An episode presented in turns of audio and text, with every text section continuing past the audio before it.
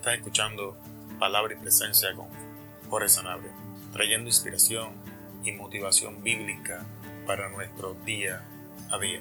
En el último episodio dimos inicio a nuestra nueva serie preparándonos para entrar a la próxima dimensión.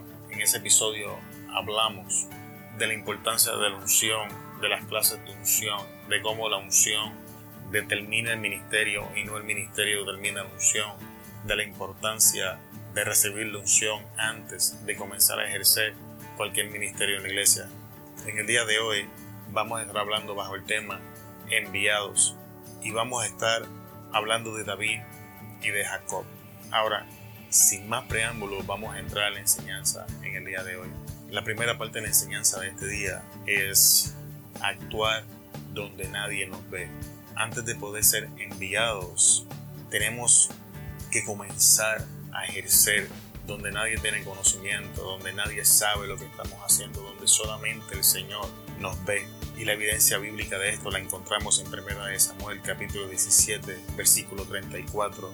Y David respondió a Saúl, tu siervo era pastor de las ovejas de su padre, y cuando venía un león o un oso y tomaba algún cordero del rebaño, yo salía lo enfrentaba y lo arrebataba de su boca. Vamos a establecer un, poco de la historia de trasfondo que está aconteciendo antes de esta conversación. Cuando Samuel llega a la casa de Isaí, dirigido por el Señor para ungir al próximo rey de Israel, su padre no consideró a David digno ni importante para llamarlo a la reunión no fue hasta el momento en que Saúl vio el último de los hijos donde Saúl pregunta ¿no tienes otro hijo? Y esto nos habla del trato que hay entre Isaí y su hijo.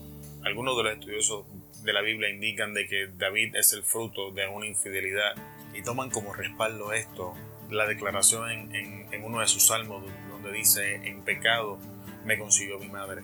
Y esto podría explicar un poco de la actitud hacia David.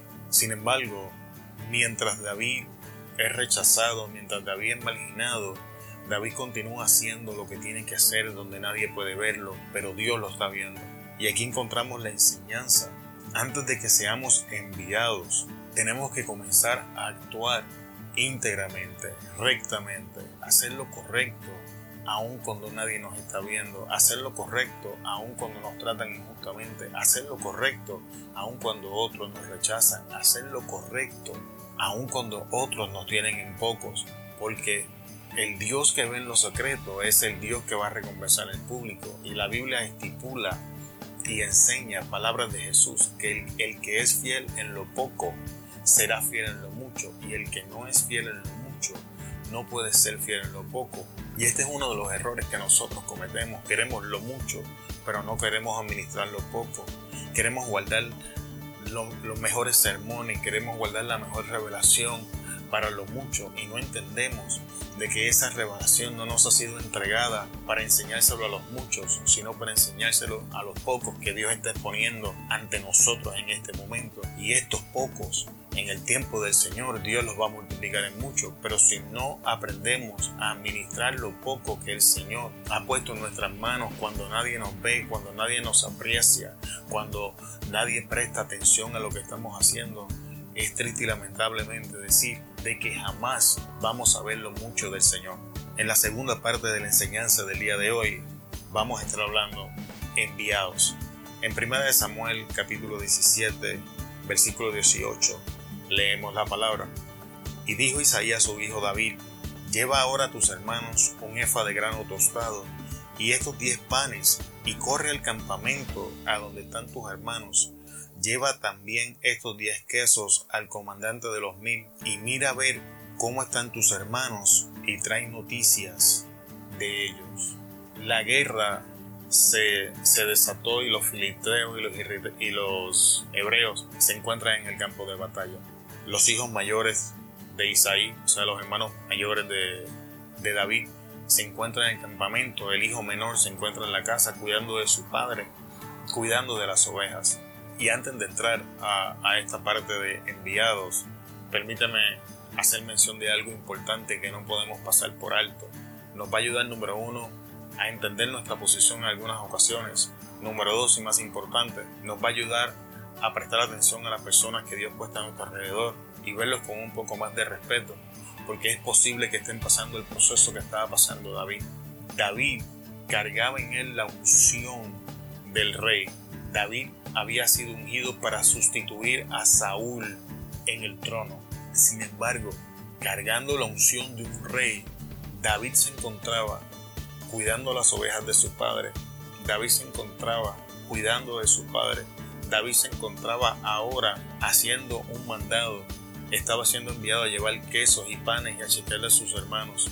La unción que David cargaba, el lugar en la vida donde David se encontraba y las cosas que estaba haciendo no compaginaban. Es muy probable que en este momento de tu vida hayas sido ungido para algo grande, pero estés ejerciendo cosas pequeñas y la unción que cargas y las funciones que desempeñan no van tomadas de la mano. Pero si ejercemos estas cosas con excelencia, eventualmente la unción nos va a llevar al lugar al que estamos, al que debemos estar. Pero si no podemos administrar estas cosas, David pudo haberle dicho a su papá que él había recibido la unción de parte de Saúl, de Samuel, perdón. David pudo haber puesto excusas y pretextos para no hacer aquella insignificancia. Sin embargo, si David hacía esto, jamás hubiese ido al campamento. Si no iba al campamento, no se encontraba con Goliat. Si no se encontraba con Goliat, no alcanzaba la promoción. Si no alcanzaba la promoción, jamás hubiese entrado al castillo. Y si nunca hubiese entrado al castillo, jamás, jamás se hubiese convertido en el rey. Así que debemos tener cuidado de dos cosas. Número uno, debemos tener cuidado de que porque carguemos la unción para hacer cosas grandes, nos, neguemos a hacer las cosas pequeñas y perdamos la oportunidad que el Señor está poniendo para entonces llevarnos a la unción, a la magnitud de la unción que ha sido depositada en nosotros. Número dos, nos va a ayudar a no despreciar, no juzgar y no, menos, y, no, y no tener en poco a las personas que cargan una unción grande en su vida, pero están en lugares pequeños en este momento. Y si tenemos estas dos cosas en cuenta, nuestra calidad de vida va a mejorar en gran manera, porque entonces vamos a comenzar, número uno, a hacer todo lo que hacemos en excelencia, y número dos, a tratar a nuestro, a nuestro prójimo con más respeto. Ahora, vamos a ver cómo nos movemos del punto A, que es cuidar las ovejas, cuidar nuestro Padre y hacer mandados, al punto B lo primero que tenemos que hacer en Primera de Samuel, capítulo 17, 17 20, la Biblia enseña, se levantó pues David de mañana y dejando las ovejas al cuidado de un guarda, se fue con su carga como Isaí le había mandado y llegó al campamento cuando el ejército salía en orden de batalla y daba el grito de combate. Lo primero que el verso nos dice es que se levantó temprano en la mañana y esto demuestra la excelencia de David aún en tareas pequeñas o que pareciesen ser insignificantes. Lo primero que tenemos que hacer en nuestra vida es dejar establecido que las cosas, que las cosas pequeñas importan. Es dejar de posponer para mañana estas cosas pequeñas que parecen insignificantes ante nuestros ojos. Cada vez que procrastinamos estas cosas, estamos atrasando nuestro movimiento, estamos atrasando nuestro progreso al lugar que Dios nos quiere promover. Así que lo primero que tenemos que hacer es empezar a hacer las cosas hoy, olvidarnos de mañana, olvidarnos de dejarlo para después y comenzar a hacer estas cosas con excelencia, comenzar a darle prioridad a estos pequeños detalles que hemos estado pasando por alto, porque son esos detalles los que van a crear el camino que nos va a llevar a la próxima dimensión. Lo segundo que David hizo fue que dejó las ovejas al cuidado de un guarda. Estamos deseosos por entrar en la próxima dimensión, estamos deseosos por alcanzar lo grande de Dios, estamos deseosos por ser promovidos, estamos deseosos por por hacer lo que sea lo que estamos llamados, sin embargo estamos descuidando lo que Dios ha puesto en nuestras manos en este momento. Antes de movernos a la próxima dimensión, tenemos que ver qué vamos a hacer con lo que Dios ha puesto en nuestras manos en este momento. Cuando leemos la palabra nos damos cuenta de que Jesús Jesús actuaba en responsabilidad. Jesús no solamente delegaba, sino que cuidaba lo que tenía. Y nosotros estamos llamados a hacer lo mismo y vemos ese principio ahora en la vida de David. Antes de David salir a lo que era el inicio de esa próxima dimensión y él no lo sabía, él tuvo la responsabilidad y el carácter para dejar a alguien cuidando de las ovejas, dejó a alguien supervisando lo que era su responsabilidad en este momento. David delegó a otro lo que él estaba haciendo para él poderse mover. Este es, uno, este es otro error que cometemos en nuestra vida. Queremos hacerlo todo. Queremos abarcar todas las posiciones. Queremos predicar, queremos enseñar, queremos salir a evangelizar. Entonces nos sobrecargamos y no nos damos cuenta de que no estamos delegando, no nos damos cuenta de que no estamos traspasando responsabilidades para que Dios pueda traer responsabilidades nuevas en nuestra vida. No estamos delegando las funciones y las estamos cargando y por eso somos incapaces de movernos a la próxima dimensión. Entonces entramos en frustración, entonces nos sentimos solos, entonces no sabemos qué hacer, nos irritamos y pensamos que la gente que está a nuestro alrededor no nos quiere ayudar y lo cierto es que Dios ha puesto a nuestro alrededor y esto lo vamos a demostrar bíblicamente más adelante. Dios ha puesto a nuestro alrededor la gente que ocupamos para darnos la ayuda, pero nosotros no estamos haciendo uso de ella y estamos frustrados, estamos irritados y estamos preguntándole, Señor, ¿por qué no nos podemos mover a la próxima dimensión? Y es muy probable que si somos honestos y analizamos este principio bíblico, nos demos cuenta de que número uno, no estamos delegando, de que número dos, no le estamos prestando atención a estos detalles pequeños, número tres, estamos posponiendo cosas para otro, para otro momento. Y el inicio a la transición de este nivel al próximo, de esta dimensión a la próxima, de la maduración de la unción en nuestras vidas, este principio es esencial porque no podemos entrar a lo que sigue cargando lo que tenemos. Debemos de dejar establecido y delegar lo que ya tenemos para que Dios pueda movernos a lo próximo. Te voy a enseñar bíblicamente hablando la forma incorrecta. David representa la forma correcta de iniciar esta transición. Ahora te voy a hablar de otro personaje bíblico que pasó por un proceso similar pero inició su transición de una forma incorrecta, lo que añadió etapas a su proceso y vamos a hablar de Jacob. En Génesis 25-27 leemos, los niños crecieron y Esaú llegó a ser diestro cazador, hombre del campo, pero Jacob era hombre pacífico que habitaba en tiendas. Y esto habla, antes del llamado espiritual, debemos aprender responsabilidad en lo natural. La Biblia nos enseña de que Isaac amaba a Isaú porque era un hombre de casa, pero deja establecido que Jacob estaba dentro de la tienda. Jacob, el trabajo natural no le era agradable y este es el inicio incorrecto para pasar a la próxima dimensión. Antes de poder entrar y adoptar responsabilidades espirituales tenemos que aprender a adoptar responsabilidades naturales. Cuando Pablo le está hablando a los Corintios, Pablo está hablando de Adán y de Jesús. Y Pablo establece que antes del hombre espiritual viene el hombre natural. Y este mismo principio abarca a los ministerios y a las funciones dentro de la iglesia.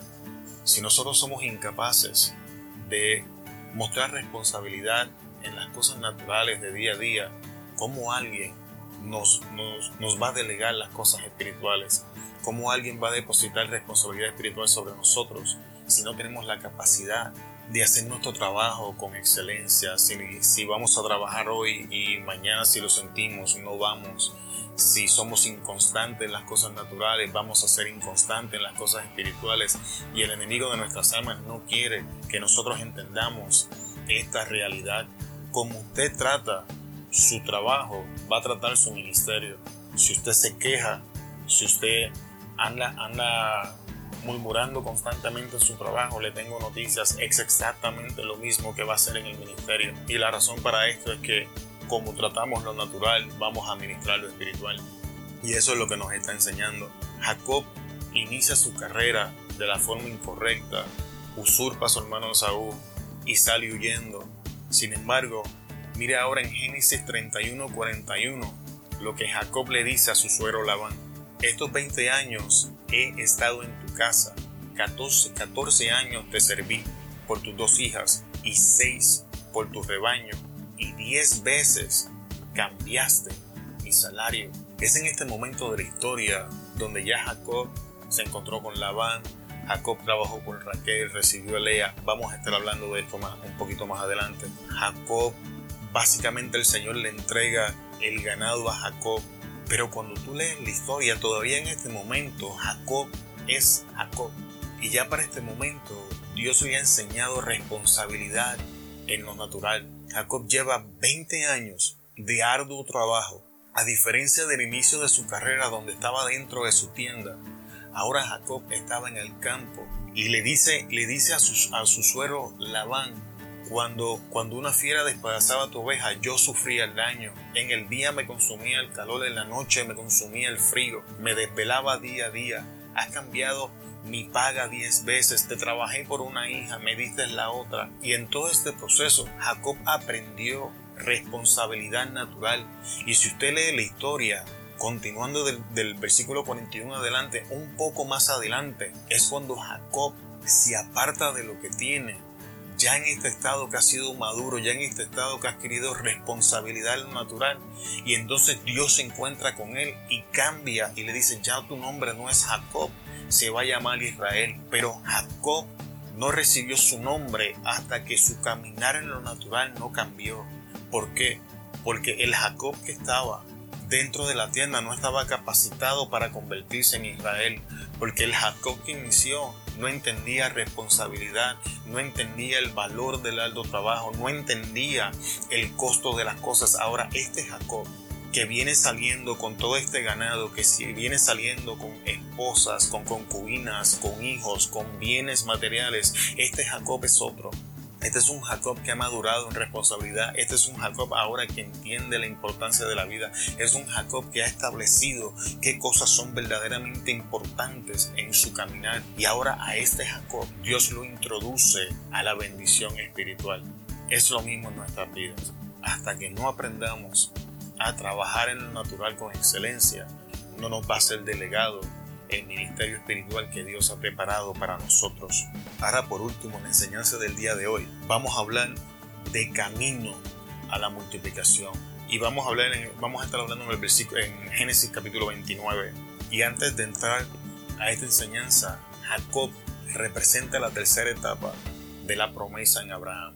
Dios le promete a Abraham que su descendencia sería como las estrellas del cielo. Sin embargo, bajo la promesa. Sabemos que Abraham tuvo dos hijos, Ismael e Isaac, pero bajo la promesa, el hijo de la promesa es Isaac. Así que Abraham tuvo un hijo bajo la promesa. Esto definitivamente no son las estrellas del cielo.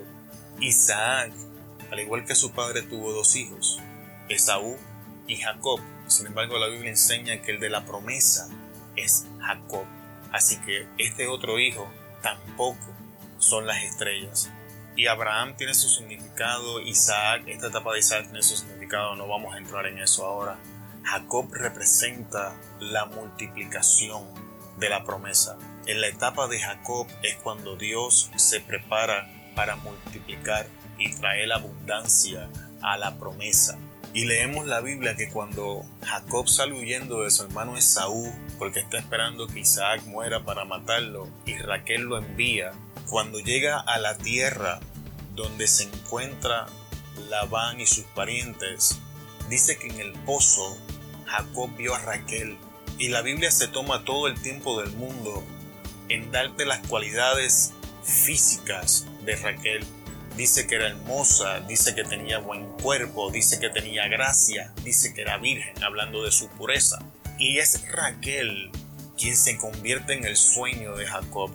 Raquel se convierte en la visión. Raquel simboliza nuestro sueño, nuestra visión, nuestra meta, aquello que queremos alcanzar.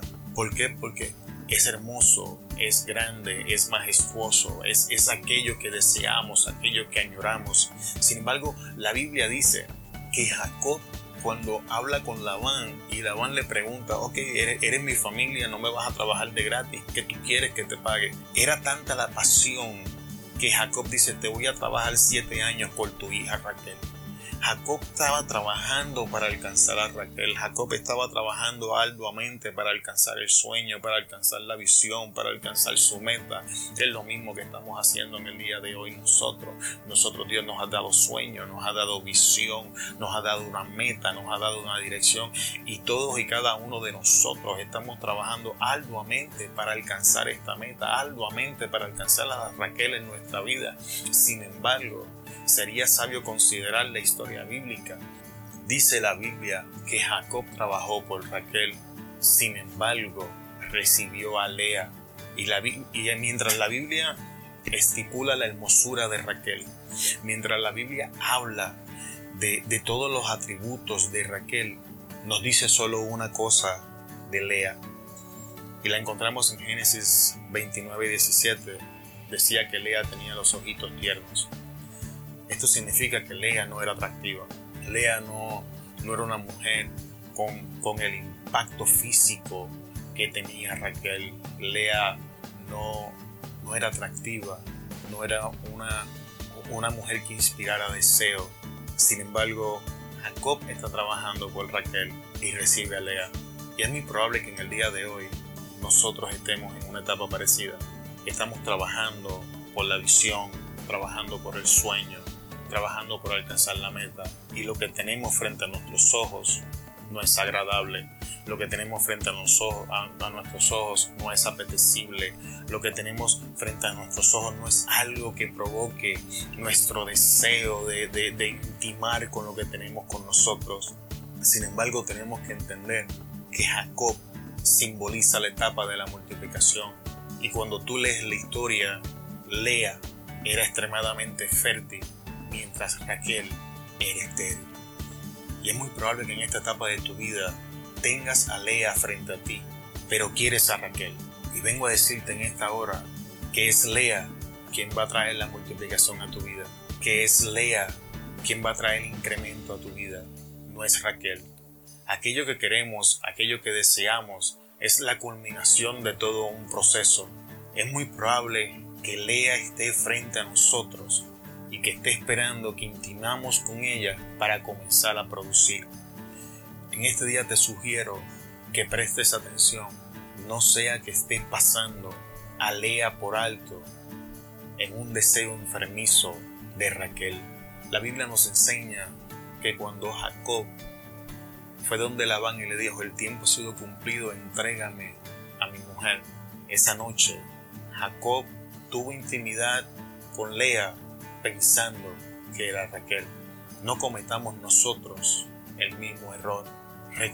reconozcamos a Lea en nuestra vida, intimemos con ella, porque Lea está bendecida con multiplicación.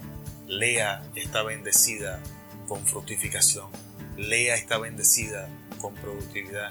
Antes de Raquel viene Lea. Y en la etapa de la multiplicación tenemos que pasar por Lea para alcanzar a Raquel. Así que reconoce a Lea, entra en intimidad con ella, porque Lea es quien va a traer la multiplicación. Así que si estás pasando una etapa donde estás orando por recursos, donde estás pidiendo expansión y lo que tienes frente a tus ojos no es lo que estás buscando, permite decirte, permítame decirte, Dios no se equivoca. Dios ha puesto a Lea a tu alcance. Lea está esperando que tú entres en intimidad con ella. Tenemos dos opciones. Seguimos soñando con Raquel, que no va a llegar hasta que pasemos por Lea, o abrazamos a Lea como la bendición que es, intimamos con ella y Lea va a dar fruto y nos va a llevar directamente a la Raquel que estamos buscando. Hasta aquí las palabras en el día de hoy. Te bendecimos en el poderoso nombre de Jesús. Antes de despedirnos, puedes contactarte con nosotros a través de Facebook, Instagram, YouTube y Twitter. Nos encuentras bajo el nombre de Palabra y Presencia o mi nombre es Jorge Sanabria. También puedes visitar nuestra página web palabrapresencia.com. Muchas gracias por estar con nosotros hasta este punto de la enseñanza. Te esperamos en el próximo episodio y ahora nos despedimos. Te bendecimos en el poderoso nombre de Jesús. Hasta luego.